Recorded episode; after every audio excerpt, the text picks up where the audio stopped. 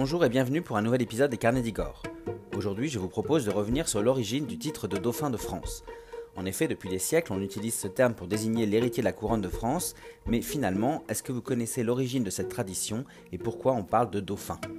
Eh bien, je vous propose de répondre à cette question tout de suite dans l'anecdote de cette semaine.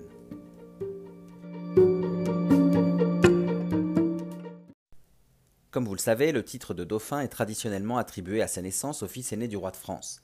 Mais en réalité, il faut savoir que l'origine de ce titre n'est pas vraiment française, puisqu'en effet, les premiers à avoir utilisé ce terme étaient les comtes de Viennois et d'Albon qui régnaient sur le Dauphiné du Viennois. Alors le Dauphiné du Viennois, pour vous situer, c'est en gros un territoire qui couvrait une partie de l'Isère, des Hautes-Alpes et de la Drôme d'aujourd'hui. C'était un État féodal qui était gouverné par le Saint-Empire romain germanique entre 1142 et 1349, donc vous voyez que ce territoire n'est à cette époque pas encore français. Alors les membres de la famille d'Albon, qui dominaient le comté d'Albon d'abord, puis le comté du Viennois ensuite, après s'en être emparé au XIe siècle, vont s'auto-octroyer le titre de comte qu'ils vont ensuite se transmettre de père en fils. Mais au XIIe siècle, parmi les comtes d'Albon et du Viennois, le comte Guide IV va choisir de se doter d'un autre titre en plus de celui de comte, il va ajouter le titre de dauphin.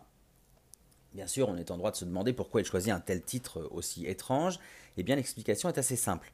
En réalité, il faut savoir que Gig IV avait pour deuxième prénom Dauphin.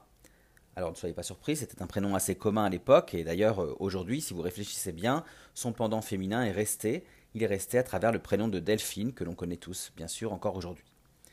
Quoi qu'il en soit, si Gig IV avait pour second prénom Dauphin, c'est sûrement en référence à sa mère Mathilde, dont la famille régnait sur la Sicile et les Pouilles, et notamment sur la ville de Tarente, dont l'emblème était justement l'animal dauphin. Gig IV va ainsi porter lui aussi le dauphin sur ses armes et donc ensuite euh, ce nouveau titre de dauphin comme je vous le, disais. Par la suite, en souvenir de ses racines, Gig IV va également choisir de donner, le, le surnom de dauphin à son fils Gig V, Gig V d'Albon donc, qui lui va alors décider de se faire appeler le dauphin du Viennois et d'en faire un titre transmissible de père en fils.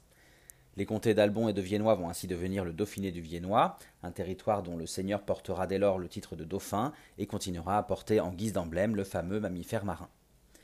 Dans les décennies suivantes, plusieurs familles vont se succéder à la tête du Dauphiné du Viennois, et le titre de dauphin, comme son animal symbolique d'ailleurs, vont rester et se transmettre entre les différents seigneurs successifs.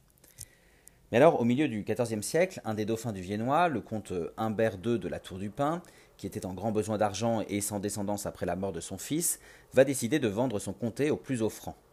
C'est ce qui va se passer le 30 mars 1349, quand le roi de France Philippe VI de Valois, qui cherche à agrandir son territoire, va acheter officiellement le territoire du Dauphiné du Viennois et le rattacher ainsi au royaume de France. Cependant, lors de la vente, Humbert II va émettre une condition qu'il va imposer à son, successeur, pardon, il exige que l'héritier du roi perpétue la tradition et qu'il porte ainsi le titre de dauphin du Viennois. C'est donc ce qui va se passer. Cependant, Philippe VI, qui décède en 1350, n'aura pas le temps de faire de son fils Jean le nouveau dauphin, et ce n'est qu'une fois qu'il devient roi, donc Jean euh, devient roi, devient Jean II le Bon, eh bien c'est à ce moment-là que celui-ci va offrir le dauphiné du Viennois à son fils, le futur Charles V, dit Charles le Sage, qui va alors en devenir le seigneur, devenir donc le seigneur du dauphiné du Viennois, et ainsi prendre le titre de dauphin. Devenu roi de France, Charles V va lui aussi céder le Dauphiné du Viennois à son fils, le futur Charles VI, qui lui devient donc à son tour le dauphin, et ainsi de suite dans les années suivantes. Finalement, cette règle va perdurer au fil des siècles et elle va s'inscrire officiellement dans la monarchie française, et ainsi chaque héritier de la couronne de France va devenir automatiquement dauphin du Viennois. Alors cependant, en 1547, un changement va s'opérer au moment où Henri II, le fils de François Ier et l'époux de Catherine de Médicis, va monter sur le trône. En effet, le nouveau roi, donc Henri II, va décider de donner à son fils François, le futur François II, euh, le titre de dauphin de France et non plus celui de dauphin du Viennois. Cette évolution du titre va désormais devenir la règle à la cour de France, et donc à partir de là, les héritiers du trône vont ainsi être titrés dauphin de France, et ce jusqu'au XIXe siècle. Finalement, le dernier dauphin officiel de l'histoire de France sera Louis de France, duc d'Angoulême, le fils de Charles X, Charles X qui va régner entre 1824 et 1830. Pour rappel, Charles X, c'est le dernier frère de Louis XVI qui va monter sur le trône euh, pendant la période euh, dite de la Restauration, donc cette période qui s'échelonne entre 1814 et 1830, juste après l'empire de Napoléon Ier. En effet, pourquoi Charles X euh, doit abdiquer? Eh bien, Il y a une révolution qu'on appelle la révolution des Trois Glorieuses, les 27, 28 et 29 juillet 1830. Charles X est obligé d'abdiquer suite à ça. Louis de France, donc son fils, le duc d'Angoulême, sera forcé lui aussi d'abdiquer en même temps que son père et ils vont tous les deux abdiquer au bénéfice de leur euh, cousin Louis-Philippe d'Orléans, qui sera alors nommé roi des Français dans le cadre d'une nouvelle monarchie constitutionnelle.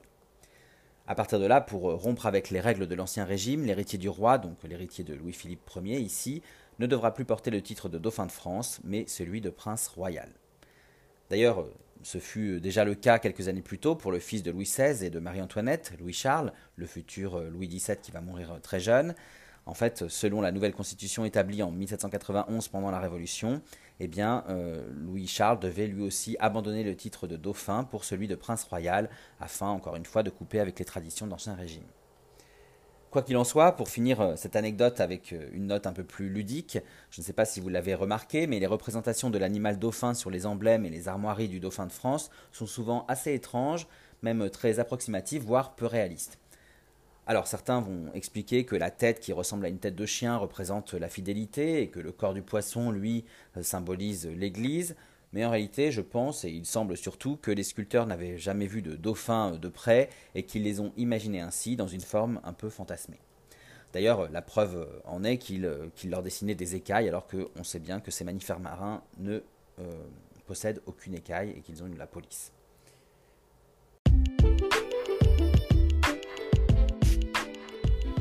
Voilà, j'espère que cette anecdote vous a plu.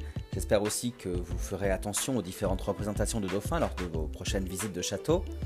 D'ailleurs, en parlant de dauphins, je vous invite à visiter l'appartement du Dauphin de France à Versailles, qui a tout juste été rénové. Il est vraiment magnifique. Pour en savoir plus, je vous invite à vous rendre sur mon blog, lescarnedigore.fr. Vous découvrirez l'article dédié à cette anecdote, bien sûr, mais aussi celui dédié à ma visite de l'appartement du Dauphin, que je vous invite donc euh, à écouter. Pour finir, je vous remercie pour votre écoute et je vous propose donc de visiter mon blog pour retrouver d'autres anecdotes et d'autres visites de milieux historiques et culturels favoris dans les articles et les podcasts dédiés. Et vous pouvez aussi me suivre sur Facebook, Instagram et YouTube pour retrouver toutes mes actualités en photo et en vidéo. Et je vous dis à très bientôt pour d'autres aventures, d'autres anecdotes et d'autres visites.